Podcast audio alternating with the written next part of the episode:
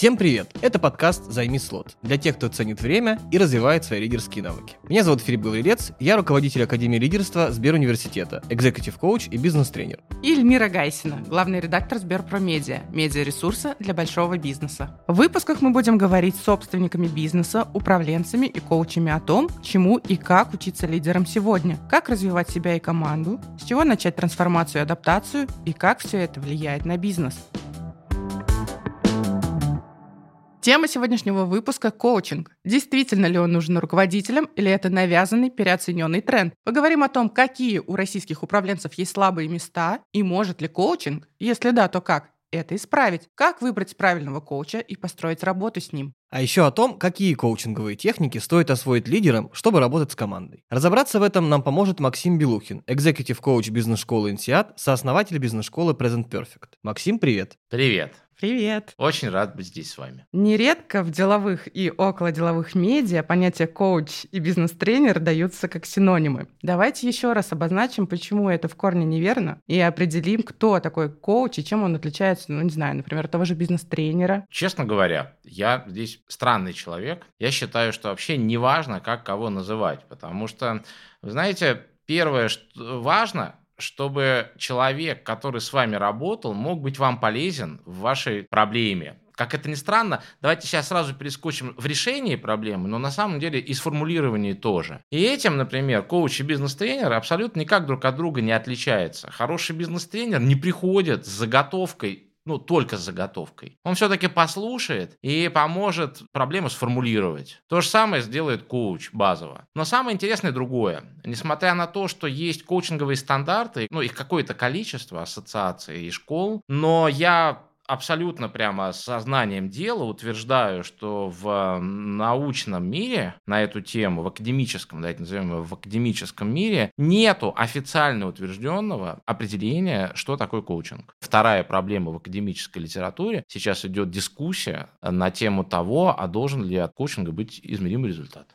И что ты думаешь? Я считаю, что должен. Я хотел тебя спросить, вот разбираясь все-таки с тем, что такое коучинг, если уж э, каких-то, может быть, четких границ мы провести не можем, потому что есть разные точки зрения, разные школы. Вот для тебя, как метафора, на что больше всего похоже взаимодействие э, коуча и клиента? Катализатор. Что такое катализатор? Катализатор – это вещество, которое ускоряет реакцию, но при этом в ней не принимает участие. То есть это определенного рода история. То есть у человека в этом плане все есть, но происходит какая-то реакция, которая позволяет ему это быстрее использовать. И, соответственно, где-то чуть-чуть, наверное, чем-то капельку, может быть, обогащает. Попробуем резюмировать. Неважно, кто как называется, главное то, какую задачу этот человек решает. Правильно? Да. Смотрите, сколько у нас слов есть красивых. У нас есть коучинг, у нас есть менторинг, у нас есть бизнес-психолог. Я тут видел коуч-экстрасенс значит, карты Таро, есть бизнес-тренер,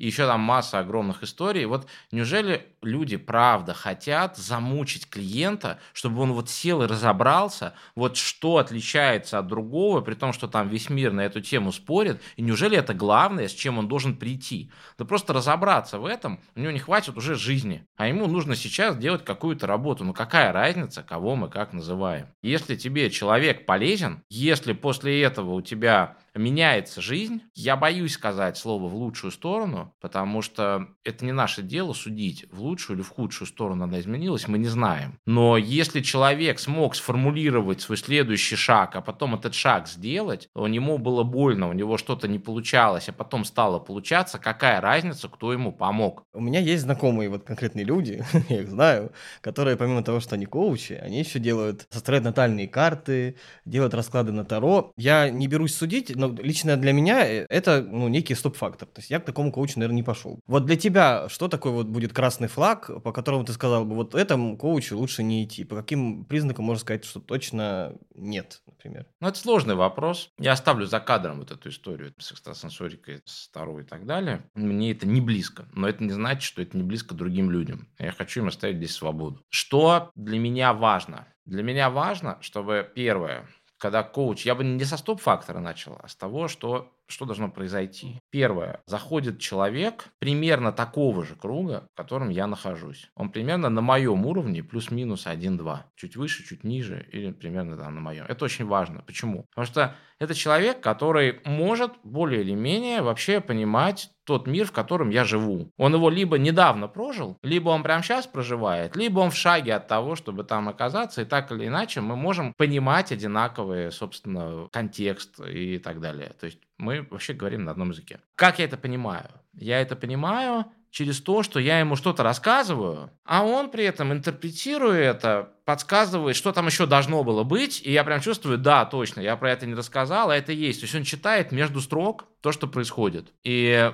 я прям вижу, что он меня понимает. Вторая вещь – это то, что он вообще конфиденциален. Если он мне начинает рассказывать, что я работал с этим, этим, этим и этим, меня это очень сильно напряжет, потому что, а что он будет говорить про меня? И сам факт, что он со мной работает, может быть, мне неприятно, что он про это будет говорить. И вообще, ну, то есть это должно быть неприятно. Потому что коуч не должен рассказывать про своих клиентов. Кроме каких-то исключительных случаев, когда он с клиентом договорился, что они про это говорят. Ну, их точно не должно быть много. И вот эта вот история с конфиденциальностью очень важна. Следующая вещь, что для меня стоп-фактор, это очень важно, что очень много ссылок на свой диплом коуча. Потому что, честно говоря, я не хочу работать с дипломом коуча. Я хочу работать с личностью коуча. И если он говорит, постоянно как бы меня отсылает, что я вот закончил такую-то, я сертифицированный, вот этот, вот это. Слушай, мне на самом деле все равно, сертифицированный он, не сертифицированный. Мне важно, чтобы он ссылался на себя в том числе, чтобы он был уверен достаточно, что он какой-то ценностью обладает, кроме того, что он прошел какое-то количество каких-то часов, непонятно с кем, собственно, или там учился, и кто-то ему поставил, сказал, что ты готов быть коучем. Нет, мне важно, чтобы он сказал, что я сам считаю, что я готов быть коучем, а дальше уже я решу по его словам, он готов или нет. И очень важный момент, что когда коуч цепляется за какую-то историю, которая ему понятна, глубоко туда уходит, мы там уходим в какие-нибудь наши родительские, детские отношения, и вообще забываем, а какая у меня вообще цель сейчас здесь есть, и зачем мы все это делаем. Вот я как раз хотела уточнить, как должны проходить эти самые первые сессии, и по каким признакам можно понять, что это действительно коуч подходит. Ну что обязательно должно быть? обязательно должно быть вот это чувство, что ты разговариваешь с человеком своего круга, на мой взгляд, мое субъективное мнение. Второе – это то, что человек мне не потакает во всем. Посмотрите, люди так устроены, включая вас, включая меня, что мы всегда примерно по одному паттерну приходим к развитию или там коучингу и так далее. Вот я как клиент приду и скажу, я хочу развиваться для того, чтобы занять более высокую должность. Это моя декларация. Она очень хорошая, на мой взгляд. То есть я что-то новое узнаю, что-то больше займу и к чему-то лучшему буду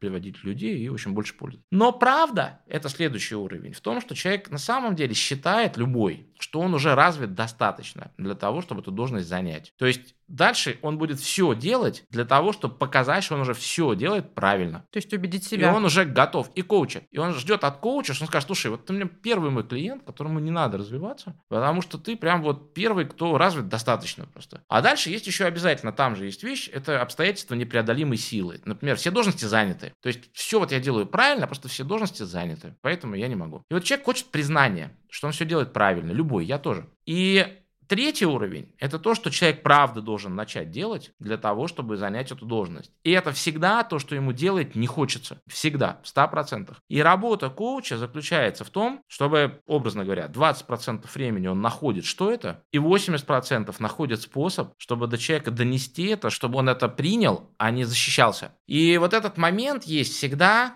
когда происходит момент конфронтации или момент фрустрации. Когда, оказывается, человек понимает, что он несовершенен, и это видно в его разговоре, он себя выдал. И это всегда неприятно. Вот понимаете, вот это, мы такой пример приводим, когда вот обучаем коучингу. Вот в чем часто ошибка начинающих коучей? Они же приходят дарить добро. Они приходят дарить добро, вот он такой вот солнце такой вот позитивный, он вот сейчас вот я тебе помогу. Человек говорит, ну давай, помогай. А там что происходит? Вот представьте себе какого-нибудь человека, который, его деятельность сводится к тому, что он коммуницирует с людьми физически много разговаривает с ними. И вдруг он понимает, что перестали с ним люди разговаривать больше, чем минуту. И уходят куда-то. На дела ссылаются, еще что-то. Неделя проходит, вторая, все прям. Он говорит, слушайте, любые деньги заплачу, объясните, что со мной не так. Приходит коуч, с ним разговаривает пять минут, говорит, слушай, я прям понял, что с тобой не так, сейчас тебе прям помогу. Знаешь, у тебя плохой запах изо рта. И вот людям просто неприятно, и они ссылаются на это и уходят. Ты вот смотри, решения прям простые. Можешь брызнуть освежителем, можешь прополоскать рот, можешь сходить к врачу, проверить, что там и так так далее, и все вообще пройдет. Вот смотрите, вы уже чувствуете благодарность? Мы же помогли человеку, правда?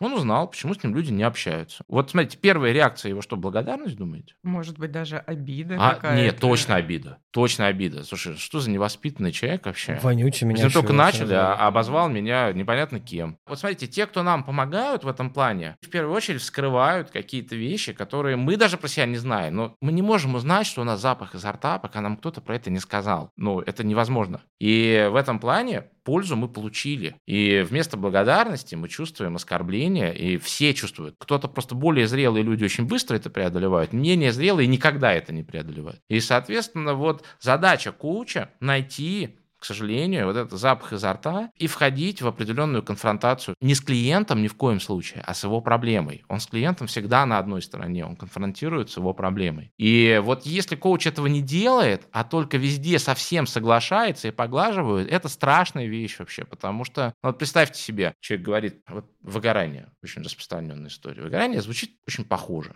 Надоело. Все вот одно и то же каждый день. У меня уже все получается, я все умею, но не вижу никакого результата. Просто перекладываю бумажки, это там никому не нужно. А что бы ты хотел? Я бы вот хотел что-то такое прям вот чтобы результат был. Ну, например, вот прям в руках, буду держать, что, ну, например, вот, вот я фермером стану и картошку буду выращивать. Вот я возьму эту картошку в руку, это вот я вот делал. И вот очень часто коучи, конечно, а что ты будешь делать? Я вот начну, открою компанию, вот тра-та-та. И коуч вот так поддерживает, он так вот идет по этому пути, и, допустим, в конце концов ушел, открыл компанию и так далее. Это жуткая ошибка чаще всего. Потому что чаще всего проблема в том, что человек что-то сейчас здесь не умеет делать, что ему делать надо, и от этого хочет сбежать куда-то. И, как правило, он все равно с этим столкнется. Например, в случае с картошкой, надо сказать, ну давай, открывай свое дело. С чего начнешь? Ну, открою компанию. Это уже картошка или бумажки? Бумажки. А ты сам будешь открывать или как-то наймешь? Говорит, а сейчас у тебя есть люди, которых ты наймешь? Дальше. Так, бумажки сделал. Что дальше? Лицензия. Это что, уже картошки? Дальше выясняется, что открытие компании, это там такая же бюрократия, это такая же история с этими бумажками. А он их тут не научился делать. Что вы решили, что он в своей компании-то их научится делать? Все это для него, скорее всего, провал. И дальше в ходе разговора мы выходим на то, что оказывается ошибка в чем? Он сказал, что он тут все умеет делать, оказывается, нет. Оказывается, он тут реально не на хорошем счету, оказывается, у него не получается, он это скрывает. И вот мы вот это с ним вскрыли, сказали, а давай подумаем, а что ты здесь должен научиться делать, чтобы потом открыть через пару лет вот эту вот свою ферму и сделать. И выясняется, что ему есть над чем поработать здесь. И это будет ему полезно. И он проходит через неприятную какую-то историю для того, чтобы потом получить то, что ему нужно. И это тяжелая работа. То есть хороший коуч должен делать больно. Только не надо вот садизма. Вот он должен переживать, что ему тоже должно быть больно, когда он клиенту делает больно. То есть если он получает от этого удовольствие, то боюсь, что с этим сложнее. Это есть... садизм. А вот еще по поводу того, что чего должно быть и чего не должно быть. Нужно ли коучу психологическое образование? Это очень сложный вопрос, потому что здесь надо понимать, что мы понимаем по словам психологическое образование. Я хочу на него ответить немножко более пространно. Я сейчас скажу, что, на мой взгляд, как минимум должен коуч, что у него точно должно быть, на мой взгляд. Первое, что у него должна быть, коучинговая позиция. Что это такое? Коучинговая позиция – это когда коуч способен понять, что ему говорит клиент, а не то, что он придумал, послушав клиента. Я вам могу привести простой пример. Как я проверяю, есть коучинговая позиция или нет? Я говорю, вот представьте себе, у вас собственник предприятия говорит, я хочу поменять генерального директора, я уже решил поменять. Он пожилой, уже на пенсию, там много денег. И вот у меня такой вопрос. Мне поменять его просто раз так, этого убрать, нового поставить или дать новому чуть-чуть поработать, а потом уже, если он у него там как-то сложится, потихонечку их там передвинуть. И вот вы ему задаете вопрос как коуч. А что вы боитесь, если вы его поменяете сразу? Он вам говорит, уйдут ключевые люди. Дальше я говорю, какой вопрос вы сейчас человеку зададите? На самом деле, как это ни странно, вот вы не поверите, из тысячи вопросов здесь есть только один правильный. Вот человек, у которого есть коучинговая позиция, обязательно его задаст. Если нет, нет. Вот как вы думаете, какой единственный правильный вопрос, который здесь можно задать? Он всего один. И что будет? Нет. Я Что? не коуч. Потому что смотри, ты сейчас сказала, что будет. Это значит, что ты сейчас придумала за него очень много. А, то есть еще ничего не произошло, Смотри, я он тебе сказал, уйдут ключевые люди. А ты знаешь, кто для него ключевые люди? Не знаешь. А почему ты не спросила, кто для него ключевые люди? Потому что у тебя есть ключевые люди свои. И ты подменила его ключевых людей своими. И дальше ты начинаешь разговаривать про своих ключевых людей, думая, что про его. А вот в этом конкретном случае это реальный кейс, очень сложный. Я тоже не был таким умным тогда. Я не спросил его, кто они, но я спросил, сколько их. Это очень похожий вопрос. Он сказал двое и задумался. Он говорю, откуда? Он говорит, из закупок. А потом оказалось, что, в общем-то, это совсем было не так. Он никогда не думал, кто его ключевые люди, и вообще он не этого боялся. И вот это и есть история, что ты должен чувствовать вот этот момент, когда твой разум тебя загоняет в ловушку, думая, что ты человека понял, а ты его на самом деле не понял. Вот коучинговая позиция тебя от этого защищает. Ты докапываешься до того, что человек тебе хочет сказать. а Что ты... Это прям довольно трудный навык, но он вот необходим. Вот, вот это коучинговая позиция. Вторая история – это его, если мы говорим про executive коучинг или вообще про коучинг руководителей, или про коучинг вообще профессиональный, ну, все-таки менеджеров, как правило, должен быть менеджерский опыт, я считаю. Личный менеджерский опыт. Он может быть любым. Человек может быть линейным менеджером, middle менеджером, топ менеджером, кем угодно. От уровня зависит, с кем он может работать, с кем нет. Но у него должен быть такой опыт, чтобы он просто понимал вообще, что там происходит через свой опыт. Это второе.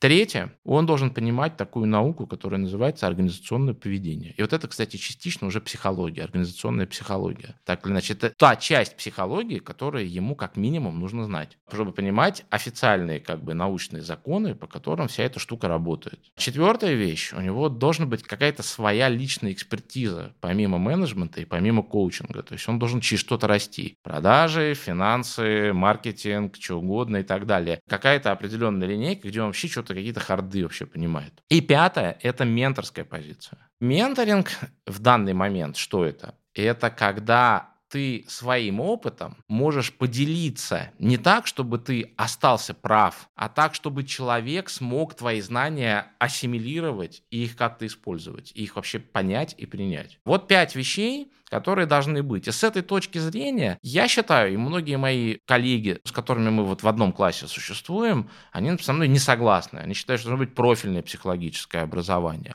Это их абсолютная позиция, она имеет право на существование. Я считаю, что не обязательно профильное образование, но какое-то понимание, вот как минимум организационного поведения, организационной психологии, несомненно, должно быть. Но оно должно быть вспомогательным. То есть это то, что помогает, собственно, в решении бизнес-задач, а не основой, на которой мы только и занимаемся вот этой вот работой. А в каких случаях мы понимаем, что человеку нужен коуч, лидеру нужен коуч? Ну, вот мы уже поговорили немножко про выгорание, про желание вырасти как-то по карьерной лестнице. А с какими еще вызовами коуч может помочь? Ну, во-первых, я считаю, что чем ниже уровень руководителя, тем меньше ему нужен коуч. Чем выше, тем больше. Ну, давайте посмотрим. Есть несколько базовых кризисов управления. Первый кризис – это когда человек был профессионалом, то есть был экспертом, а стал руководителем. Он не знает профессии управления людьми. Он лучший продавец, лучше всех продает. Его повысили. Что он делает? Он продолжает еще больше продавать.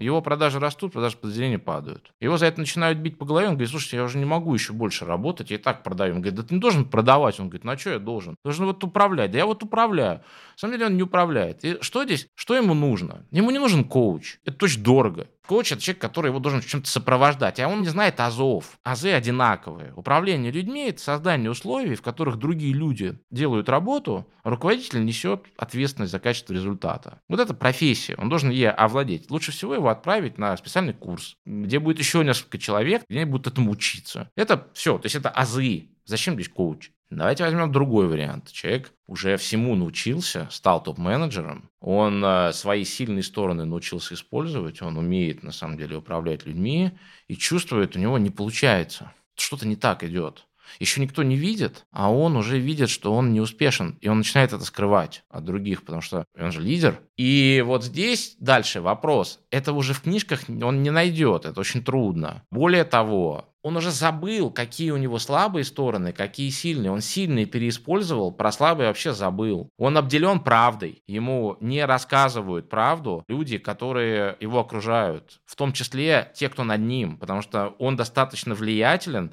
в плане того, что если он обидится или что-то еще, с ним даже вышестоящие часто не хотят ссориться. И ему нужен взгляд со стороны. Ему нужен независимый человек его уровня, который найдет какие-то нюансы в его поведении, которые нужно подправить, и который будет независим. Вот что очень важно, о чем мы не поговорили, про то, что коуч должен быть независимый. Это человек, который пришел и сказал, я не умнее вас, я, может быть, даже глупее вас. Это не важно. Важно, что, знаете, шутку вот эту про Кремль, что Кремль решили оценить что-то лет 20 назад, риэлторская компания с точки зрения того, что это с точки зрения вот недвижимости. Допустим, это просто недвижимость. Это не какое-то не государственное там это просто недвижимость. Вот как его оценить как недвижимость? Оказалось, что у него есть все преимущества, кроме одного. Вот у всех остальных зданий вокруг есть, а у него нету. Вида на Кремль. Да, вида на Кремль. И с этой точки зрения руководитель высокого уровня лишен вида на себя. И он получает вот этот вид от равного. И человека, который ему скажет, слушай, если ты сейчас меня пошлешь, я могу тебе говорить все, что я считаю нужным. Я могу ошибаться, но ты даешь какие-то сигналы мне, чтобы я так думал. И они могут быть полезны.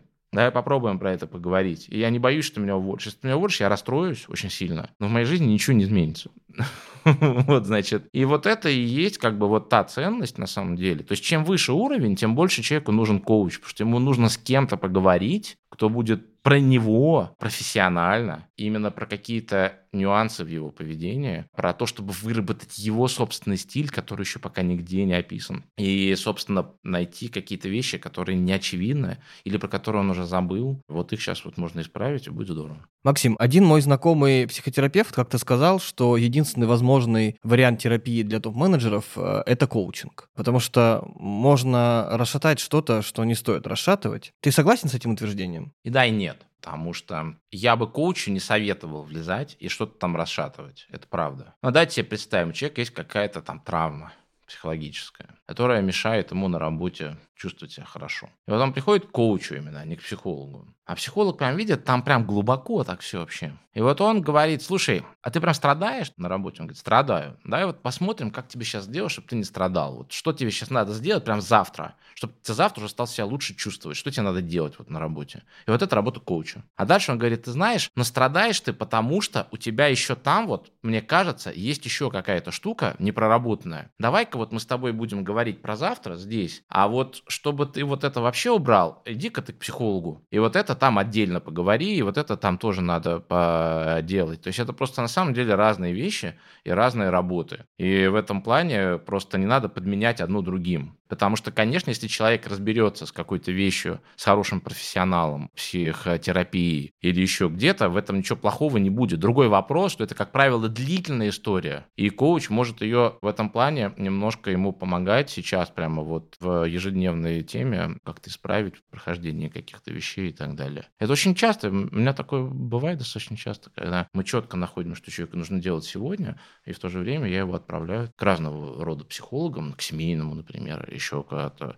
для того, чтобы он с какими-то более глубокими поработал вещами. То есть топ-менеджерам можно ходить к психотерапевту? Конечно, да. Просто не надо подменять это. Не надо подменять психотерапевтом коуча, и не надо подменять коучем психотерапевта. А ходят ли коучи сами другим коучам? Если да, то зачем им это нужно? Да, это прям сложный вопрос. Ну, то есть на него очень просто ответить. Должны ходить. Есть такое понятие, с одной стороны, как супервизия, но это немножко другое. Супервизию действительно должны все проходить, но и коучу идти нужно. Причем я бы даже сказал, что чем выше уровень коуча с точки зрения его успешности, с точки зрения его гонораров, с точки зрения всего, тем, наверное, это более важно. Опять же таки, тут та же самая история. Если ты маленький коуч, ты ходишь на супервизию, большой тоже ходишь на супервизию, но маленькому этого достаточно, а большому нет. Большому надо ходить точно. То есть маленьким тоже надо, но большому это обязательно. Когда коуч говорит, ты мне доверься, в этом есть польза, грубо говоря, а сам так никогда не делает, и это как минимум его ставит в очень высокомерную позицию, когда вот для таких, как ты, это нужно, а для таких, как я, нет. Я и так хорош. Слишком хорош. и этого. это прямо беда. То есть, если ты просишь людей, ты говоришь, что это действительно полезно, не надо себя считать суперчеловеком. Важная история,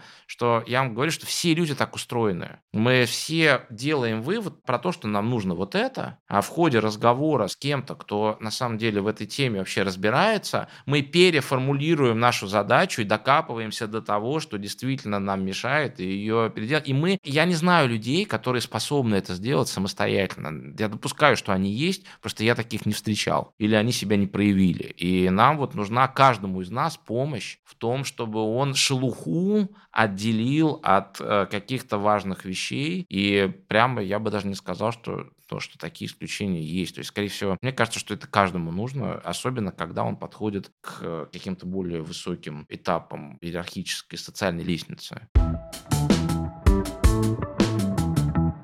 По моим наблюдениям, как будто бы последние пару-тройку лет востребованность таких программ, в которых э, даются какие-то коучинговые технологии для руководителей, растет. И как-то даже по ощущениям и реакция самих участников тренингов, она как-то более благодатна. То есть они как бы с большим, что ли, вкусом э, берут это и готовы больше пробовать. Вот ты замечал что-то похожее? Да, не просто замечал. Я вообще считаю, что... Вот очень странная вещь есть. Gallup делал исследование на тему того, что компании, в которых больше проявлен коучинговый стиль лидерства, лидерства, они вот лучше работают. Но я нигде не нашел, а коучинговый стиль лидерства это что такое? Вот как, как в коучинговом стиле проводить да? совещание?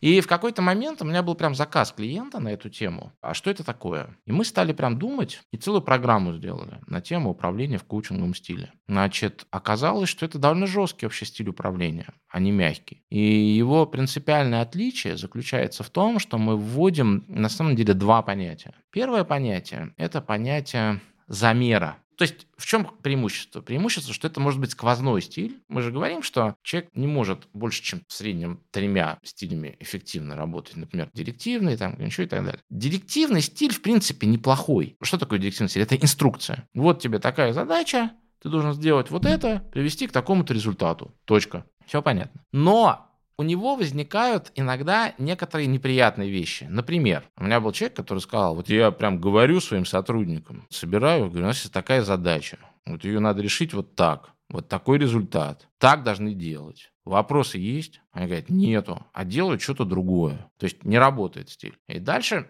как оставить директивный стиль и добавить туда коучинговый. Мы вводим понятие замера. Что это такое? Перед тем, как давать инструкцию, замерить, а что человек уже знает про эту проблему, про эту задачу и про то, как ее делать. И там говорит, есть такая-то задача. Как ты думаешь, зачем ее вообще мы должны решать? Человек говорит, и ты думаешь, вот это он знает. Значит, про эту инструкцию давать не надо. А вот это не знает. И вот про это надо. И он уже более точно говорит, погоди, вот тут ты правильно говоришь, все, здесь поняли. А вот здесь нет, надо вот так, так и так и так. Смотрите, та же инструкция, но гораздо более эффективная, потому что ты уже точно знаешь, на что нужно делать акцент, а на что не нужно. И вот коучинговый стиль управления, первая вещь, что ты вначале пытаешься понять, вот, вот есть планирование организации, мотивация, контроль. Ты каждый этот этап проходишь через то, что ты вначале измеряешь, а что человек думает по этому поводу. Мотивация, например. А как ты думаешь, зачем тебе ее надо делать, вот эту задачу? Что она тебе даст, например, и так далее. Ты его можешь послушать на эту тему. Контроль.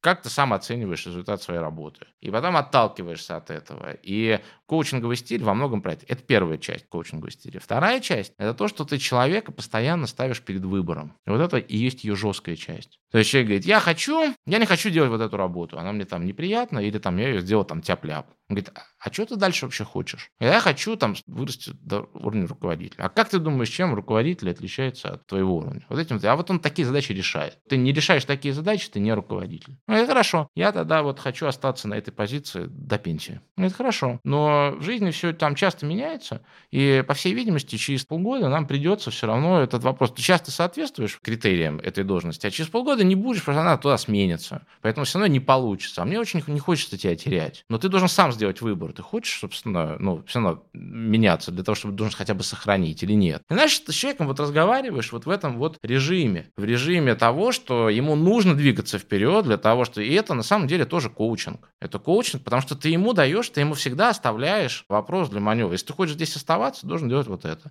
Если ты хочешь э, расти, ты должен делать вот это. Если ты вот этого всего делать не хочешь, то, ну, готовься уходить через какое-то время и так далее. Это действительно сейчас, на мой взгляд, очень важный момент, потому что что такое здесь коучинговый стиль Не только замер, это определенная персонализация подхода. А сейчас же люди становятся более независимые, как минимум белые воротнички. Они, по сути, могут себе много что позволить. И нужно управлять, вот как мой коллега замечательный Станислав Шекшня сказал, как управлять свободными людьми. И э, это, конечно, коучинговый стиль, когда ты даешь человеку всегда ответ, зачем ты ему нужен, как руководитель. Как коучинг, как э, стиль, э, как технология может помогать руководителю работать с командой? Давайте здесь немножко поговорим про две вещи. Первое, я уже говорил, что такое управление людьми. Управление людьми – это создание условий, в которых другие люди работают, а руководитель несет ответственность за качество результата. И дальше эта работа делится на две части. Первая часть – это то, что у тебя люди должны делать более эффективно то, что они и так умеют делать. Вторая часть – это часть, когда они должны, компания или его подразделение должно придумывать,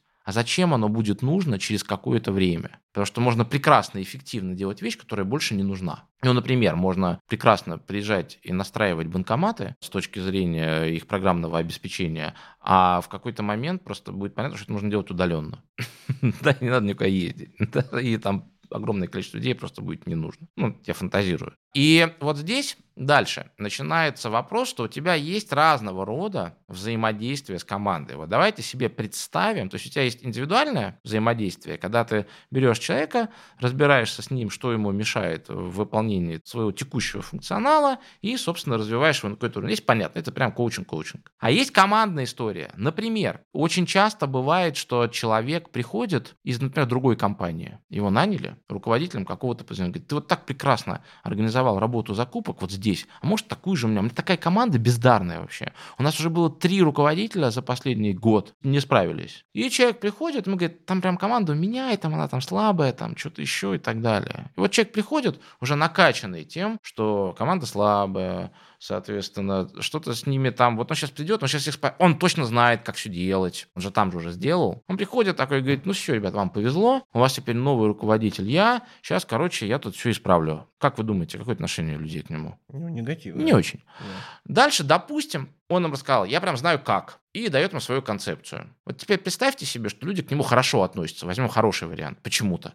после этих слов. Как минимум, что у них будет? Если вот, вот давай, мы Ну, как минимум, все равно у них будет сопротивление, потому что это что-то, Конечно, может быть... Ну, ну, бог с ним, ну, допустим, да. Но даже если не будет, мы, хотя должно быть, конечно, у них будут вопросы. А что делать в этой ситуации? А что делать в этой? А он знает? Он не знает. Он только пришел, он сразу выдал свою концепцию, и дальше что происходит? Смотрите, даже при хорошем раскладе ему задают вопросы, а он отвечает. Это что значит? Он сдает экзамен перед своей командой. И не очень хорошо. Они управляют беседой, а не он. И вот коучинговый стиль позволяет этого избежать. Что сделает руководитель, который придет в коучинговом стиле работать? Он придет... Будет сам задавать вопросы? Конечно. Он придет, но он вначале должен что-то сказать. Вначале он приходит, он должен говорить только правду. Но он не знает. Ему кто-то сказал, что команда плохая. Ну, мало ли кто что сказал. Это его теперь команда. Это он теперь решает, она плохая или хорошая. Он пока не знает, он только кого-то послушал. Он приходит и говорит, ребята, я вот к вам пришел сюда, только вот сегодня. А компания уже существует 20 лет. И вы, наверное, что-то умеете хорошо делать, раз вы здесь работаете. Вас же не уволили, значит, вы работаете, значит, вы что-то, наверное, хорошо делаете. Вот моя задача первая, разобраться, что вы хорошо делаете, я пока не знаю, что это, и это не испортить. Это моя первая задача. Вторая задача, смотрите, никого из вас на эту позицию не назначили. Почему-то взяли меня. Это может быть только в двух случаях. Либо вы что-то не делаете важного, чтобы вас назначили, либо вы делаете, но никто не видит, что вы это делаете, и вам в этой истории не доверяет. И вот моя задача, чтобы когда я отсюда уйду, я надеюсь на повышение или еще там куда-нибудь, чтобы назначили кого-то из вас на эту позицию. Это моя вторая задача. Для этого я должен разобраться, что здесь не так, и это исправить. Теперь как я вам предлагаю действовать? Вы, короче, идите, подумайте, что вы какая у вас главная цель, вашего подразделения, что из этого вы делаете хорошо, а что плохо. А я пойду к вашим внешним контрагентам, ну, к нашим теперь уже, и спрошу, какие у них цели, и что они делают хорошо, и что плохо, и как мы им должны помогать, и что мы из этого делаем, а что нет. Дальше я соберу эту информацию, вам принесу, и мы подумаем, что нам со всем этим делать. Дальше он все это собирает, с ними разговаривает, разговаривает здесь. У него, допустим, рождается концепция, он ее никому не показывает. Дальше он приходит и говорит, ну, что вы придумали? Вот у нас такая задача, давайте разберемся, что делать. Начинает их спрашивать. Они ему выносят свои концепции. Если у них концепции сильные, ну и прекрасно. Смотрите, он ее берет просто, и мы ее все вместе делаем. Правильно? А если у них концепция слабая, он им задает вопросы, разбивает эти концепции, потом вытаскивает свою сырую и говорит, она, конечно, тоже сыровата, но, по крайней мере, на эти вопросы отвечает. Давайте теперь подумаем, а что нам делать дальше. И это совсем другой разговор. И в этом нету ничего такого эксплуататорского. Даже если он взял их концепцию, до него-то эта концепция не появилась. Его заслуга, несомненно, в этом есть, что она появилась и так далее, и так далее. Вот это коучинговый стиль. Смотрите, здесь есть понятие замера, здесь есть понятие выбора. Хотите вы со мной работать, не хотите, соответственно, да, вот в этой вот истории. И дальше, соответственно, есть идея вот этой сонастройки. Когда ты, с одной стороны, у тебя есть какая-то своя идея, которая, между прочим, была актуальна в той компании, а не в этой. И в то же время ты слушаешь, что здесь происходит, и вот это есть коучинговый стиль. Хорошему руководителю хорошо бы быть немножко коучем. А с чего ему начать? То есть куда ему пойти учиться или что ему почитать, чтобы вот освоить эти навыки? Но если почитать, то есть, на мой взгляд, прекрасные книги. Во-первых, все, что написал Джон Витмер. Это прям вот точно да. Во-вторых, то, что написал Майлз Дауни. В-третьих, мне очень нравится управление в коучинговом стиле Станислава Шикшни. Все ссылки мы оставим в описании к этому выпуску. Вопрос вот в чем. Есть ли у коучинга границы? То есть, с одной стороны, я услышала, что каждый коуч должен привести своего подопечного, скажем так, к определенному результату. Но с другой стороны, человек – существо несовершенное. Ему постоянно хочется что-то улучшать, находить, раскрывать какие-то свои другие грани, ну, как-то быть счастливым еще в чем-то. Когда вот заканчивается коучинг или не заканчивается? Но опять же таки мы говорим про профессиональный коучинг. Граница первая заключается в том, что вот мне говорят, коуч не должен давать советов. Я так не считаю. И классики тоже так не считают. Джон Уитмар так не считал, Майлз Дауни так не считает. Дальше отдельная тема, как давать советы, это просто вообще другая. Но он точно имеет право это делать. И мне говорят, слушайте, ну вот он же ответственность на себя берет, это, да не берет на себя ответственность тем, что он совет дал. Это совет, это не приказ. Человек, и более того, хороший коуч, после того, как человек принял его совет, спросит, давай подумаем, все ли риски мы посмотрели, а что может быть плохого произойти, если ты его сделаешь. И это уже другая тема. И первая граница заключается в том, что человек достигает результата не потому, что он поработал с коучем, а потому, что он сделал сам после коучинговой сессии, когда коуча рядом не было. Например, человек не мог 10 раз защитить стратегию своего руководителя. Потом он поработал с коучем и на 11 пошел и защитил. Это что, заслуга коуча, что ли? Нет. Коуча не было там. Он защищал ее один, и это заслуга всегда клиента. И никогда не заслуга коуча. Это очень важно. И вот именно здесь есть ограничения, здесь есть граница что ты не можешь продавать зависимость того, что у человека что-то хорошее произошло из-за того, что он поработал с коучем. Ты можешь в лучшем случае продавать корреляцию. 8 из 10, кто ко мне пришли, защитили стратегию с 11 раз. Например. То есть ты понимаешь корреляцию. То есть всегда здесь коуч нужно быть достаточно humble, достаточно скромным и не выдавать успехи клиентов за свои. И где-то в глубине души радоваться, что, наверное, там где-то есть, но точно не измерять. Вот 30% это вот мой успех, 70 или наоборот. И это очень, на самом деле, сложная тема, потому что при этом провалы наших клиентов мы воспринимаем очень болезненно, хотя, по идее, должна быть то же самое. А радости, успехи тоже воспринимаем очень радостно. Как будто в этом есть наша какая-то заслуга, хотя на самом деле она гораздо меньше. А в какой момент коуч понимает, что он сделал все, что мог, и его работа с этим клиентом закончена? В хорошем смысле или в плохом? Давайте оба рассмотрим. Но есть плохой смысл, когда ты с клиентом начинаешь работать, и ты в какой-то момент понимаешь, что ты ему помочь не можешь, а ничего не изменилось. И надо заканчивать здесь работу. У меня были случаи, когда я заканчивал, и были случаи, когда я не заканчивал, а должен был закончить. Когда я заканчивал, это был супер успех, потому что человек мне не верил в том, том конкретном случае и думал, что я использую информацию, которую я от него получаю, рассказываю его руководителю, просто пытался меня использовать с точки зрения этой темы. Я просто на первой сессии мы познакомились, на второй я попробовал, на третьей я понял, что не работает, мы закончили здесь. Потом, кстати, очень у нас с ним сложились, кстати, отношения. Его потом понизили через какое-то время, и после этого он прям очень сильно преобразился, и потом заново пошел. Очень интересно. А второй случай хуже был. Второй случай, когда человек как раз мне полностью доверял. К нему хорошо относился руководитель, но он от него что-то хотел, что он тот не мог дать. Он постоянно достаточно, у него жесткий руководитель был, он все время на него очень жестко ругался. И я, когда его видел, по сути, я занимался тем, что я просто приводил его в чувство, просто его утешал. И я его так несколько раз утешил, ну как бы утешить-то я его утешил, а движения-то вперед нет. И на четвертой сессии я говорю, слушай, тебе как, нравится? Он говорит, да, вообще так все полезно, вообще мне так нравится сессия. Я говорю, слушай, а мне вот не нравится, потому что ну, движения-то вперед нет, мне кажется, надо заканчивать. Он говорит, нет, вот я вот исправлюсь, давай. И он не справился, его уволили. Это очень тяжело, на самом деле. Это вот мой непрофессионализм. Вторая история – это когда ты наоборот, знаешь, как надо, и тебе кажется, что все очень просто. У меня был человек, который хотел стать, он только-только получил позицию второго человека в компании, и вдруг увольняют генерального директора, его ставят на его позицию, временно исполняющий обязанности. Он меня нанимает, чтобы там закрепиться. И я прям точно знаю, что ему делать. И потом оказывается по ходу разговора, что мы договорились, что он сделает, а он этого не делает, он делает по-другому. И выясняется, что он просто психологически не готов, у него не хватает личностной зрелости для того, чтобы по-честному закрепиться на этой позиции. Он просто к ней не готов. И вот здесь есть такой момент, когда нужно честно сказать, слушай, ты можешь взять другого коуча, который считает по-другому. Но вот я считаю, что ты сейчас не готов к тому, чтобы занять эту позицию, потому что ты вот это, это, это и это. Тебе нужно на самом деле сейчас либо здесь этому научиться, и это какое-то время займет,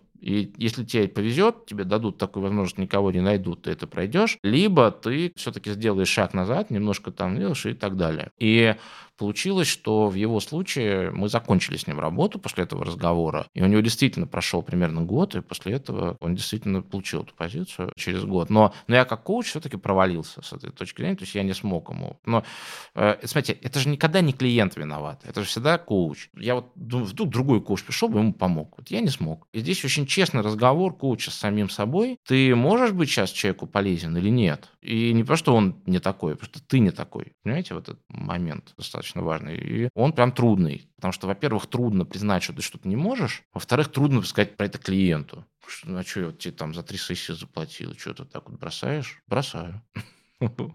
Дело не в тебе, дело во мне. Да, раз уж мы разговаривали про отношения, как быть с ситуациями, когда человек привыкает к коучу и как будто бы не может или не готов принимать решения или что-то делать без сессии с ним, и не становится ли коучинг в таком случае своего рода моральными костылями для человека? Слушайте, у меня менялось мнение к этой теме. Изначально у меня было ощущение, что нужно в какой-то момент отношения заканчивать, когда человек увидит, что ты ему становишься бесполезен. И, ну, слушайте, у нас у всех есть какое-то ограниченное количество плюсов и не ограниченный минус. И вот плюсы достаточно быстро начинают нивелироваться, когда человек тебе привык уже. И я думаю, ну в чем в этом польза? Но потом у меня появилась пара клиентов, с которыми я работаю достаточно много лет. С кем-то отношения переросли в дружеские, я просто перестал брать за деньги, но мы просто общаемся. С кем-то не переросли, а или там по-прежнему какая-то сумма есть. Знаете, но в этом же тоже есть определенный плюс. Просто это уже не история про его какое-то развитие. Это история про то, что ему иногда нужно, особенно если это топ-менеджер очень высокого уровня, а с кем ему еще поговорить, кто просто независимо его послушает и вне зависимости от каких-то политической конъюнктуры или какого-то расклада еще где-то и так далее, просто ему вот это зеркало предоставит и так далее. И с этой точки зрения это определенного рода другой коучинг, когда просто человек в какой-то момент просто приходит и обсуждает какие-то вещи не сам с собой, не валясь в собственном соку, а вот с кем-то еще, у кого есть вот такой вот свежий взгляд, кто на его стороне, но в то же время независим. Просто это немножко другие отношения. То есть иногда эти костыли, пусть и не моральные, но и нужны. Слушайте, да, и так как бы не так много опор. Если для человека это точка опоры, если она действительно ему помогает, то почему нет? Максим, большое спасибо. Спасибо. Спасибо вам, большая честь, что позвали. Вы слушали подкаст «Займи слот». Чтобы не пропустить новые эпизоды, подписывайтесь на нас на всех подкаст-платформах и занимайте слот в своих календарях. До встречи в следующих выпусках.